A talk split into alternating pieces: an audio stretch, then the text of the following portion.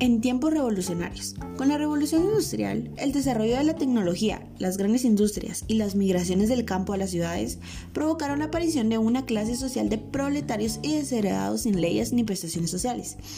Este fue el terreno en el que nacieron con las ideologías socialistas, anarquistas y comunistas. De esto se derivan algunos temas importantes. Por ejemplo, el infierno en la tierra. En esta, por primera vez, aparece el trabajo de niños. Según Greenberg, los niños no recibían salario alguno, excepto algo alojamiento y comida, y eran tratados como presos o esclavos. Los patronos alquilaban, o mejor dicho, compraban niños a las autoridades. El suicidio era común y corriente entre los niños de las fábricas. Qué triste. Aparece el hambre. En la industria se pagaban salarios más elevados que en la agricultura, lo que no significaba que los salarios fueran suficientes. Los obreros supieron unirse a pesar de todo y amenazaron con declararse en huelga en caso de que los empresarios no les pagasen salarios suficientes, al menos para subsistir. El pensamiento liberal fue incapaz de dar respuesta al problema social. A su vez, los ideólogos del movimiento obrero defendían que las relaciones entre patrones y obreros tenían que ser necesariamente conflictivas y considerar que la iglesia era un obstáculo para la lucha social.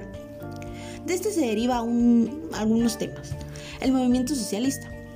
En este estado de cosas encontramos como algunas variantes en los países marcados por la revolución industrial, lo que Durkheim llama el inmenso grito de dolor. El inmenso grito del dolor, el cual provoca la elaboración de doctrinas que tienen a una reforma radical de la sociedad, generalmente por la supresión de las clases sociales. La palabra socialismo ha sido cómodamente para designarla. Es el marxismo, en definitiva, con el que tiene que enfrentarse la Iglesia.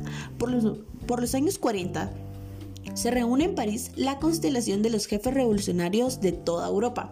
Algo que se habla de derechos humanos, de la justa retribución, de la dignidad y del buen trato que se ha de dar al obrero, del valor religioso de la vida frente a la concepción materialista de la actividad humana.